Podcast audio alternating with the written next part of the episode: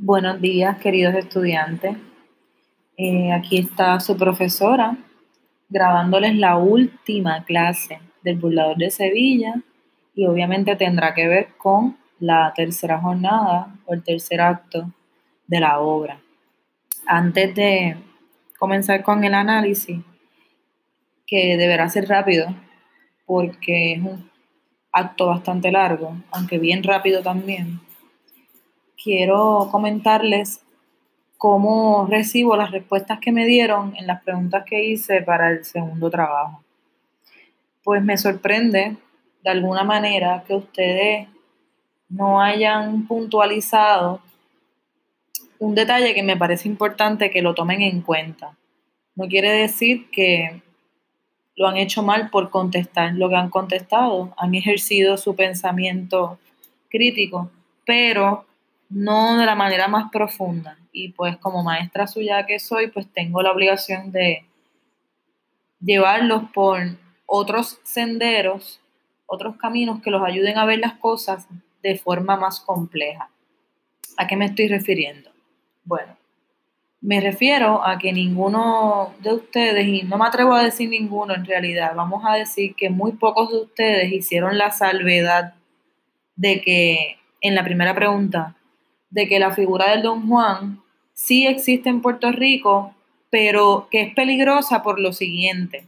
Todos coincidieron en que sí, que hay unas, eh, hay ciertos personajes, personalidades y hombres que se autodeclaran burladores o, o lo hacen a escondidas y ciertamente está mal. Eso lo hicieron excelente. Pero algunos de ustedes, muy pocos, a decir verdad, dieron con una importante clave. En Puerto Rico actualmente estamos bajo un estado de emergencia por la violencia de género o la violencia directamente en el contexto doméstico hacia la mujer. Esto no quiere decir que no exista maltrato hacia los hombres, nunca he querido decir eso. Simple y sencillamente los casos de violencia doméstica que terminan en muerte o en graves lesiones o en daño profundamente psicológico en las mujeres tiene que ver con un estado de violencia machista. Eso es un hecho constatado por toda nuestra prensa y nuestra cobertura mediática en el país. Así que parte de la actitud del don Juan, que es la que yo precisamente les pregunto, que engaña, que miente y utiliza a las mujeres para su favor personal, para él satisfacer sus necesidades, es parte de una conducta maltratante o, una idea torcida de que la mujer es su propiedad, que la posee y por lo tanto la cela, por lo tanto la engaña, por lo tanto le miente, por lo tanto la utiliza para satisfacerse él. Eh, solo para que sepan, al noveno día de la cuarentena, ya vamos por el día treinta y pico largo, al día número 9 de la cuarentena se reportaron 144 querellas de violencia de género porque estas mujeres que son maltratadas están en estos momentos conviviendo muy posiblemente con sus agresores y dentro del círculo tóxico que genera violencia en todas las direcciones. Porque si hay niños envueltos, pues toda esa violencia también se genera hacia ellos. Y eso pues ya vemos que es un problema todavía peor. Solo les quería hacer hincapié en que tomaran esta línea en cuenta, que nosotros tenemos que hacer visible este mal para poder combatirlo. Y es nuestro deber verlo y, y, aceptar que es una realidad que podemos cambiar. Y yo confío en que se puede cambiar porque todos ustedes coinciden en que las actitudes del Don Juan en esta obra de ficción no lo llevan a ser más hombre, no redundan en su masculinidad. Ustedes no están de acuerdo con esa con esa con esos valores. Así que de algún modo tengo la muy grata esperanza de que ustedes van a combatir este mal eh, y por tanto me toca hablarles del tema. Bueno, dicho todo esto, vamos entonces al meollo del asunto que es el tercer acto. Recuerden que el final del segundo acto más o menos es el siguiente. Patricio, que es el prometido de Arminta, pues se está dando cuenta de que la presencia de don Juan en la boda no es buena, que va a traer problemas. efectivamente. Y ella le ha negado la mano, don Juan le pidió la mano a Arminta, que es la novia, y ella se la rechazó porque esa mano le pertenece a su esposo. Fíjense que aquí la, la manera de objetificar a la mujer está desde el propio discurso femenino. Aquí la, el personaje femenino también asume ese rol de que es propiedad de otro, lo cual es parte del mal. Eh, y entonces comienza la, tercera jornada.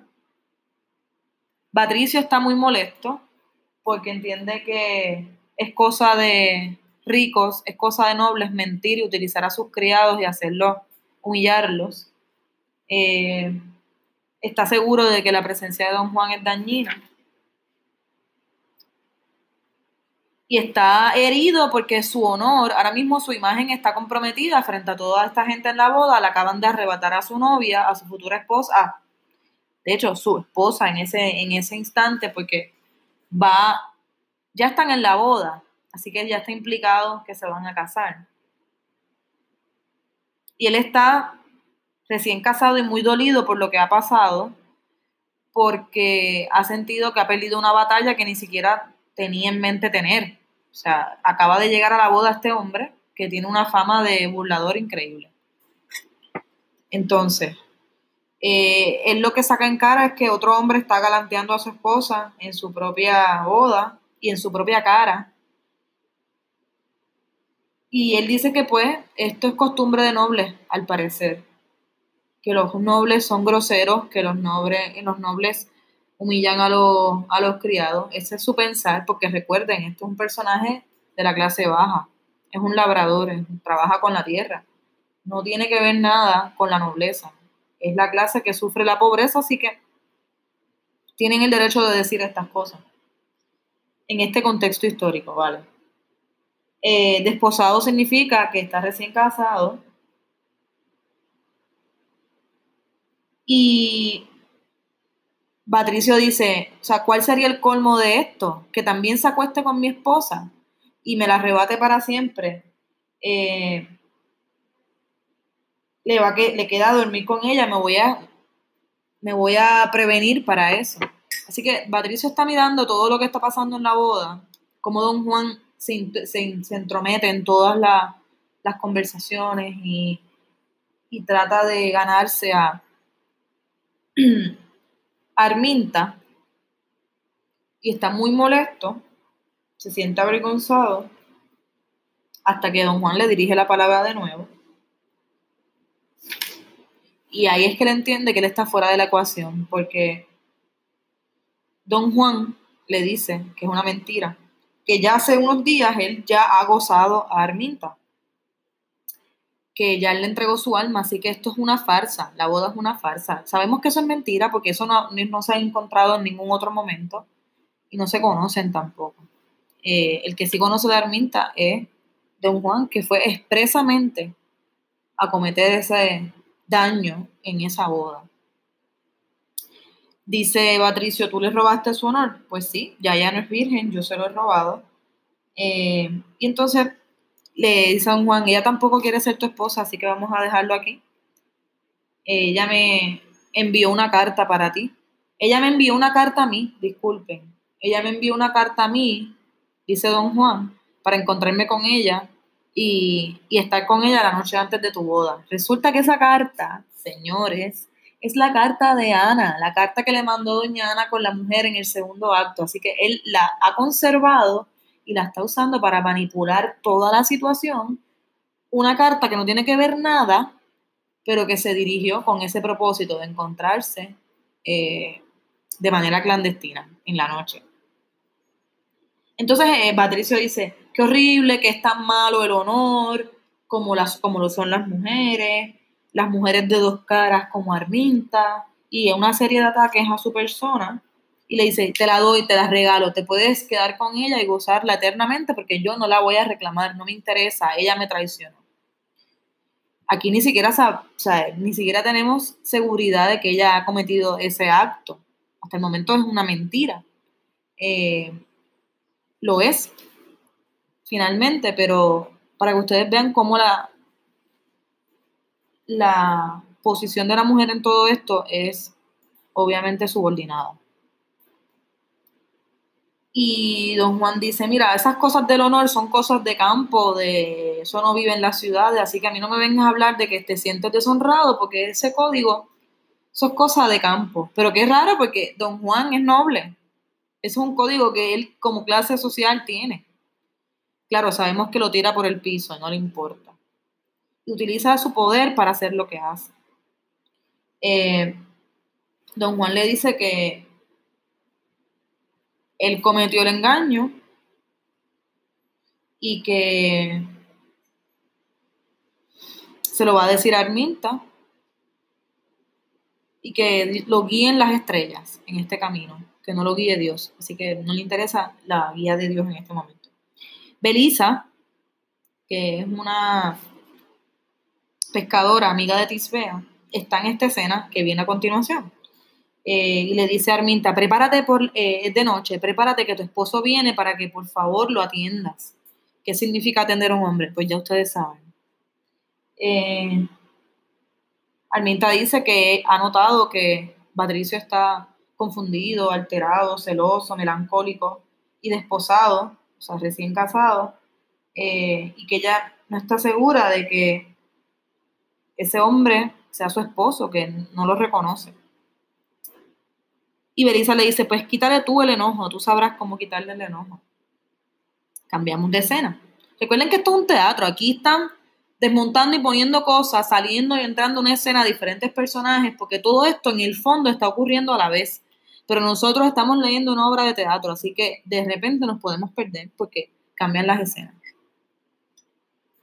Eh, Gaceno se ha enterado de lo que ha pasado, de que ahora es Don Juan quien se llevó a Arminta, Gaceno es el papá de Arminta, y ve con buenos ojos que un noble se lleve a su hija, aunque sea un desastre lo que está haciendo, y se la entrega, le dice que le entrega a su hija sin haberlo consultado con ella. Fíjense todas estas cosas locas que ocurren. Eh, y luego le dice a Catalinón, que es su criado, don Juan, que se prepare, que se acueste, que mañana será otro día y mañana ya van a estar en Sevilla. O sea que don Juan, hasta todo, en, ¿verdad? en todos sus planes está ir a Sevilla.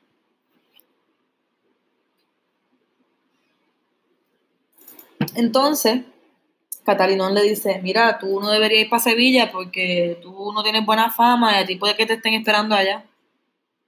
Él dice, mira, mi padre es dueño de la justicia, mi padre es el rey, eh, es amigo del rey, mejor dicho, Pedro, eh, don Diego Tenorio. Así que yo no tengo ningún miedo. ¿Tú tienes miedo? Y bueno, eso pasa entre los versos 2030 y 2050.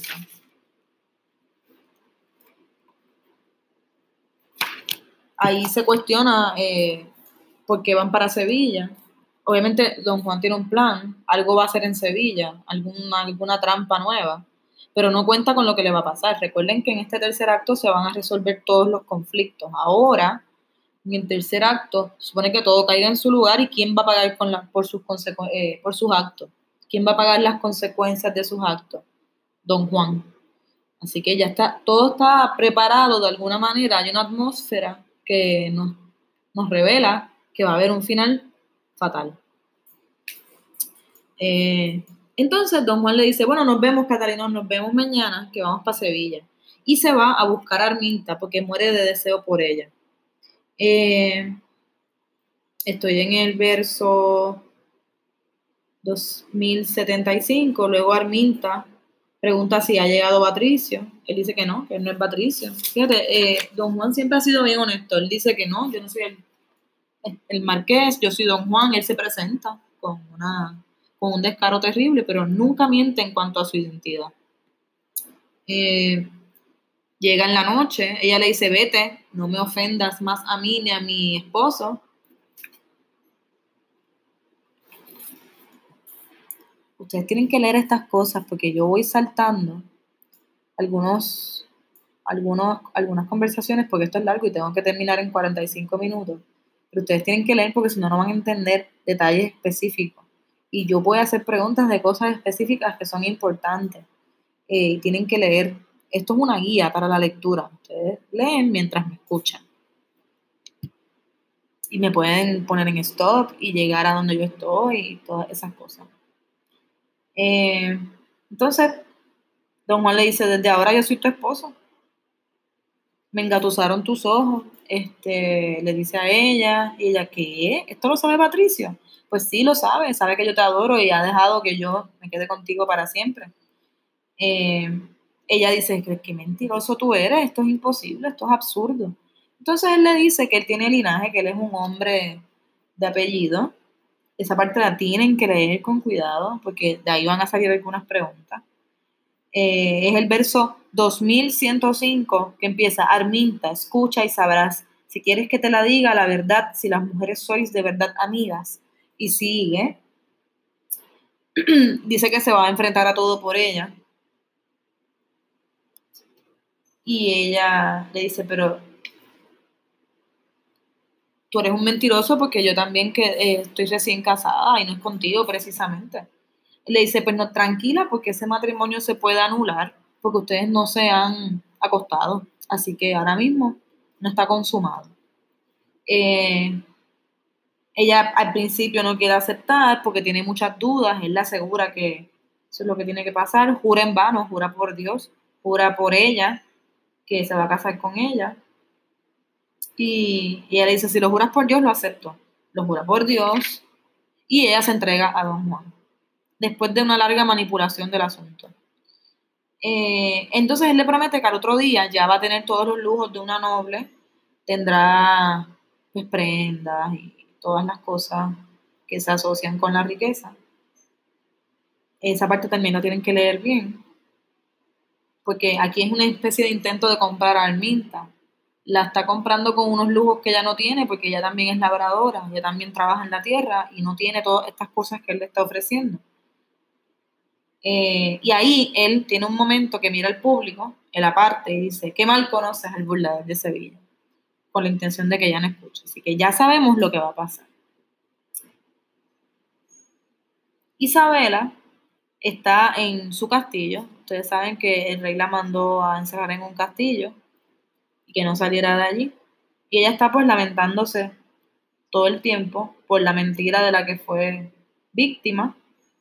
Eh, y que ella es más esposa del sueño que de don Juan, que el que le hizo lo que le hizo, ella porque está encerrada y está todo el tiempo, ¿verdad? Pensando en él. O soñando con ese momento. Entonces Fabio, su criado, le dice, ¿de qué sirve estar triste si quienes causan tu daño lo van a pagar con llanto? Así que no te entristezcas porque lo que a ti te pasó se va a resolver.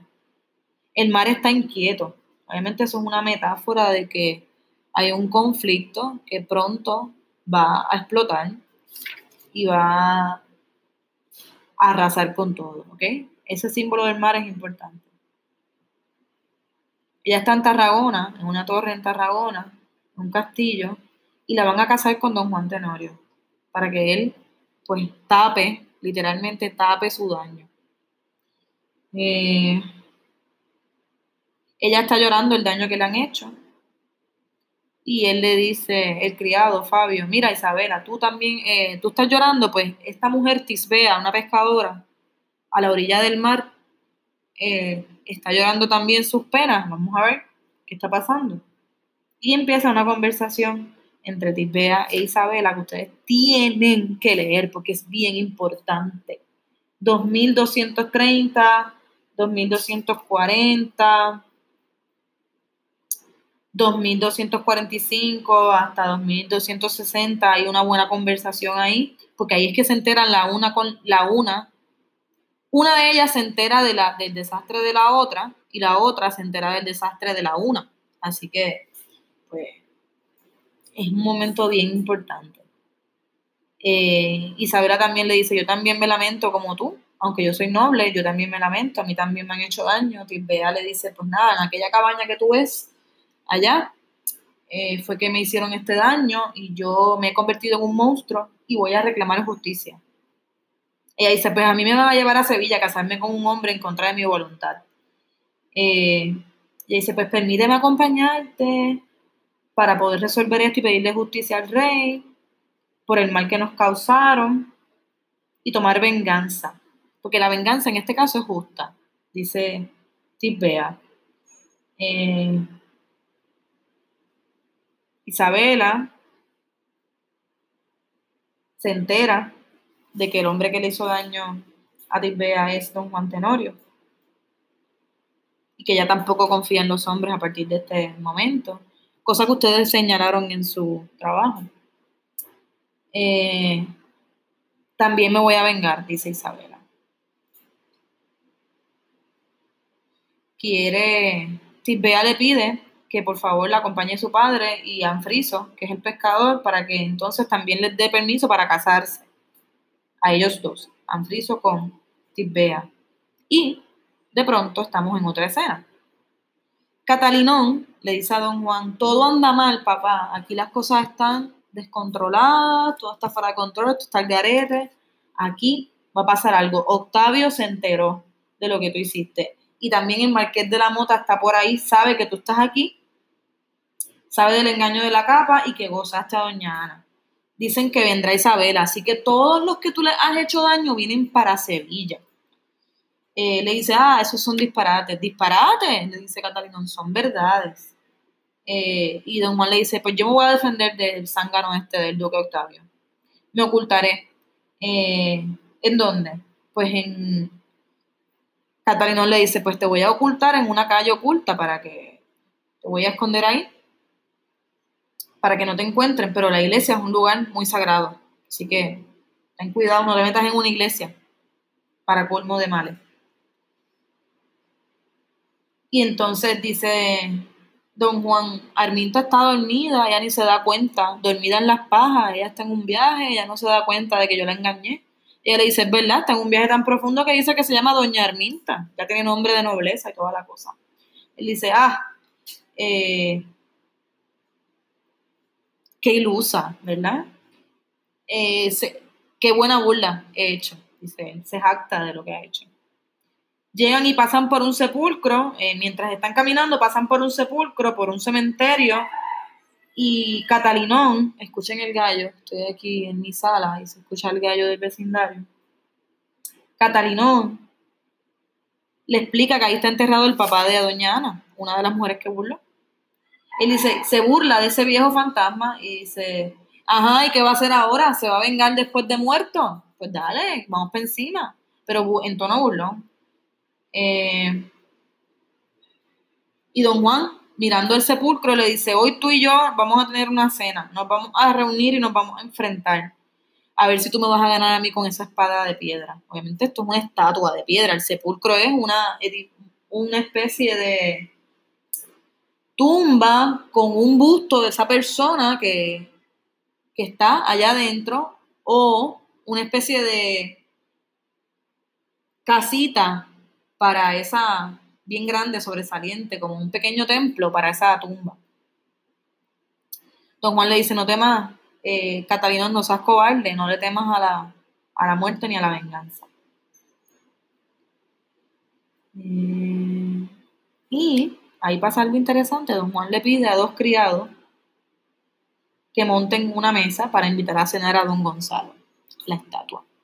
Voy a darle pausa a esta primera parte de la explicación del tercer acto para grabar lo próximo, porque me quedan unas páginas y no sé si me va a dar tiempo en este podcast.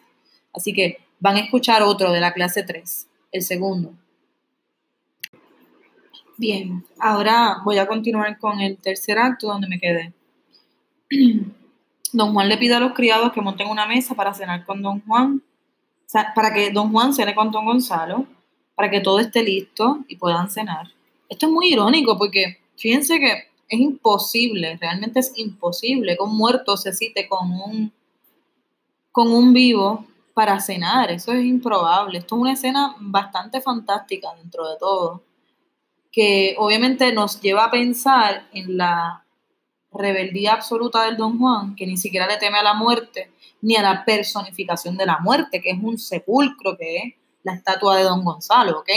Así que aquí don Juan confirma que su burla trasciende las clases sociales, trasciende los hombres y las mujeres, trasciende su propio placer personal hasta el punto de que trasciende la muerte y no busca la ayuda de Dios ni que Dios interceda para salvar su alma. Esto es bien importante que lo vean porque es una actitud barroca, caótica, y también es una actitud renacentista, cuando el ser humano, ¿verdad?, ya se posiciona como un ente racional que puede cuestionar todo lo que le han enseñado. Así que don Juan, en ese sentido, es una representación humanista, eh, individualista, de, del caos del momento. Recuerden que estamos en el barroco, que ya la Edad Media la pasamos, pero todavía hay personajes que representan el pensamiento medieval, como algunos criados, Catalinón, que siempre está llamando a los santos, eh, el propio don Gonzalo, vamos a ver ahorita que utiliza todo el discurso religioso de Dios para vengarse de don Juan. Así que está presente, pero cada vez es menos dogmático, menos religioso, menos en función de poner a Dios como el centro, ¿ok? Aquí Dios está puesto al juicio del ser humano, según el ser humano lo necesite, de manera oportunista, muchas veces.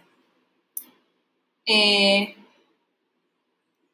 le dice a Catalinón, don Juan, que cene con ellos y se escucha un golpe en una puerta. Don eh, Catalinón está súper asustado. Y le dice que quién será, quién está en la puerta, será la justicia que llega. Entonces Don Juan le dice, no temas, vete y abre. Pero ve tú, ve tú, le dice Catarinón, que yo estoy asustado, que tú no ves que, a mí me tiemblan los pies. Esos golpes me tienen mal, me, asustan. Eh, y si son las mujeres esas que te están buscando, y, si es la justicia, y si lo que viene es un azote de, de alguien, no quiero abrir la puerta. Y va a abrir la puerta, porque los criados tampoco se atreven y viran, como que se asustan y viran, va a abrir la puerta y, sale, y llega corriendo asustado de que lo que ha visto pues no lo puede ni pronunciar. Y viene don Juan y le dice, dame a casa vela que yo voy a averiguar lo que está pasando. Estoy en el verso 2426 hasta el 2429. Ahí pasa algo increíble. Nos explican la escena. Toma don Juan la vela y llega a la puerta. Sale al encuentro don Gonzalo, en la forma que estaba en el sepulcro, y don Juan se retira hacia atrás, turbado, empuñando la espada, y en la otra la vela. Y don Gonzalo va hacia él con pasos menudos y al compás, don Juan retirándose hasta estar en medio del teatro. Ok, Aquí el encuentro es así gradual, como chin, chin, chin, chin. Se están encontrando uno de, al frente, de frente al otro. Eh, mientras que uno retrocede, el otro avanza. Avanza don Gonzalo, que es el que está metiendo miedo, porque es una estatua, hello, moviéndose. Y quien retrocede es don Juan, que está asustado. Yo soy el caballero honrado que tú has invitado a cenar, le dice don Gonzalo. Y Catalinón asustado y nervioso dice, los muertos comen, Dios mío, ¿tú puedes comer de verdad? No puede ser. Y Catalinón dice, ya yo cené, yo no quiero estar invitado en la cena. Don Juan le dice, ¿cómo tú le estás teniendo miedo? ¿Cómo tú le tienes miedo a un muerto si los muertos no hacen nada? Y dice Catalinón, muerto, yo, yo soy el que estoy muerto aquí, muerto de miedo. Eh, y don Juan le dice, eres de piedra, él no puede hacer nada realmente. Mientras todo esto pasa, la estatua está como que subiendo y bajando la cabeza, así como en una posición bien psycho, mirando todo, pero no está hablando. Y Catalinón le habla a la estatua y le dice, mire, ¿y cómo es la otra vida? Este, recuerden que Catalinón es el gracioso. Así que le dice, ¿cómo es allá el otro mundo? Cuéntame. Allá cae nieve. ¿Cómo es el vino del lado de allá? Así bien nervioso porque no sabe cómo bregar con esta situación tan incómoda. Eh, entonces, ¿cómo es la otra vida?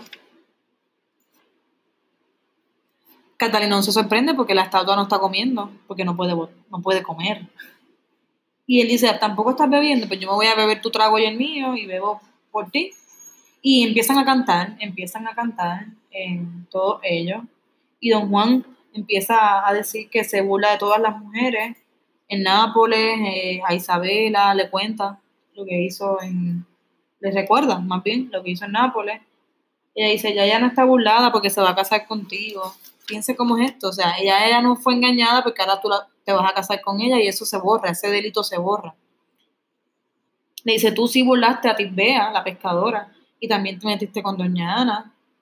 Y don Juan le dice, cállate, que por esa misma razón es que este hombre sufrió y ahora se va a poner este cranky conmigo. Don Juan le pide a Catalinón que se vaya porque se quiere quedar solo con la estatua. La estatua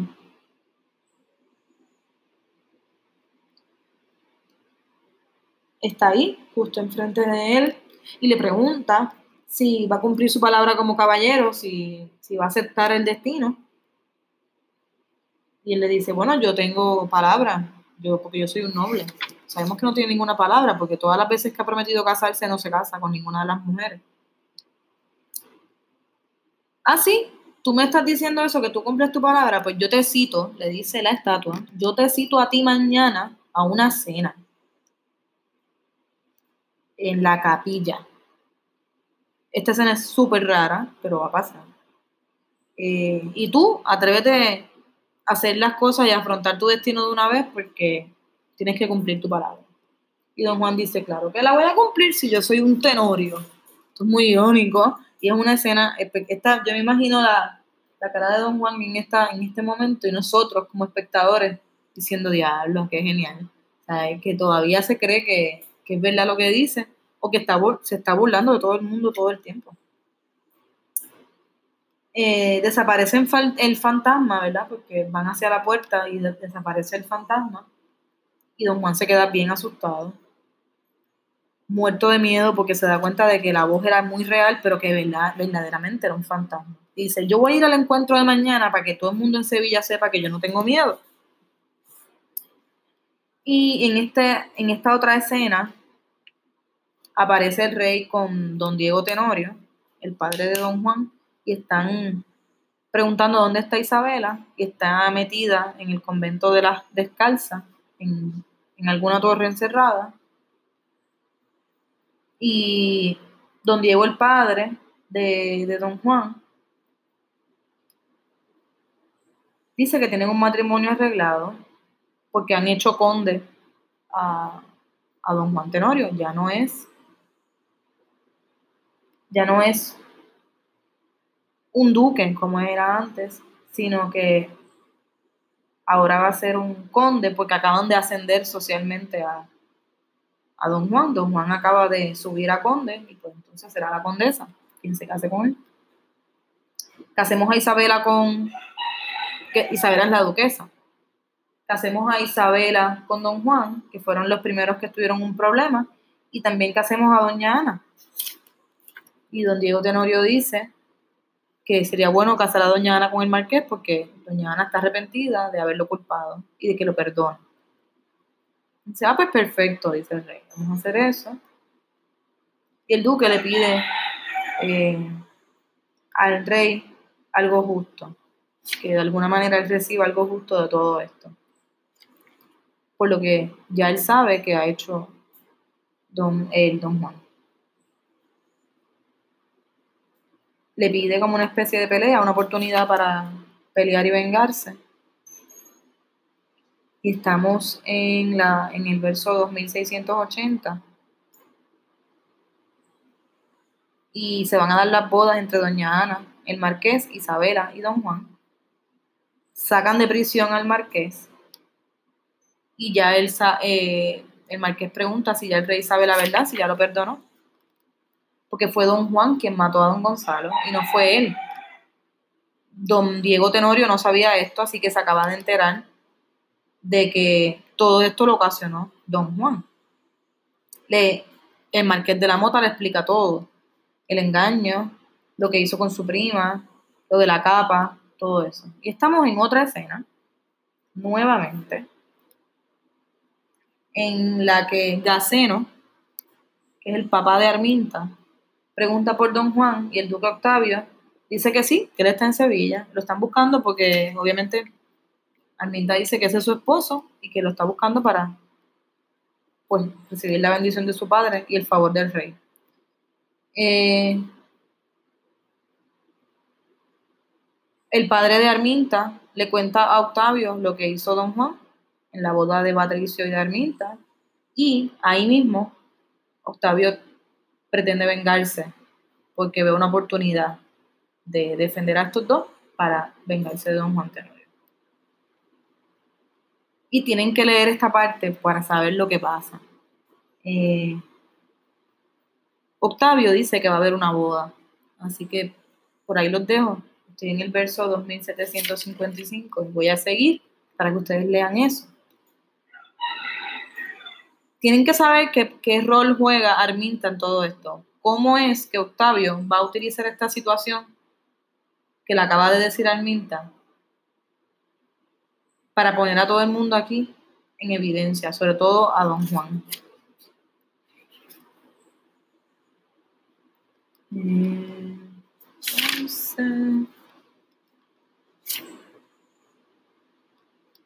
Dice don Juan que ha visto a Isabela llegar hasta Sevilla, está como emocionado, que esta noche se va a casar. Dice, Catarinón le dice, vístete, estoy en el verso 2795, 2800. Tenemos algo que hacer antes, le dice don Juan a Catarinón, tenemos que cenar con el muerto en la capilla. ¿Qué? Sí, esa cena ya está arreglada, tenemos que ir. Llegan a la capilla, a la iglesia, aparece don Gonzalo y pone la mesa. Eh, y en la cena, pues, bien interesante lo que van a comer. Aquí, eh, don Gonzalo le dice, bueno, para poder cenar tienes que levantar esta tumba. Así que dale, hazlo tú. Levanta la tumba para que podamos comer.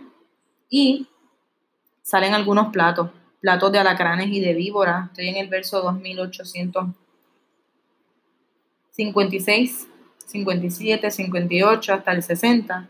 Alacranes, víboras, que son todas ¿verdad? metáforas de traición, muerte y maldad.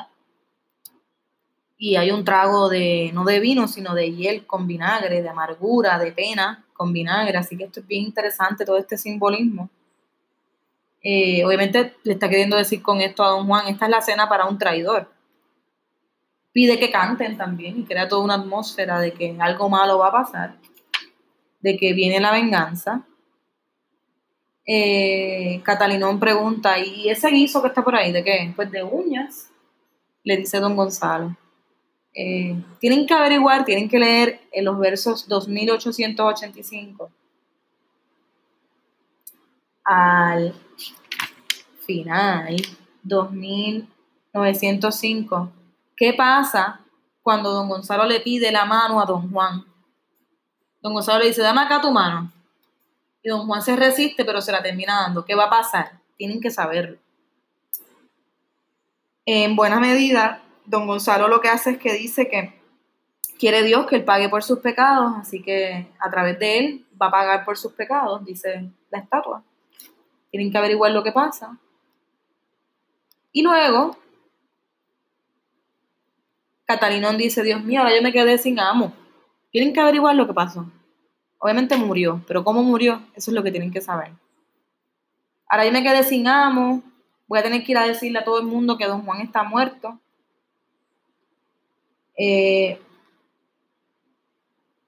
y llega a decirle al rey, en lo que eso ocurre, el marqués está esperando la bendición del rey para casarse.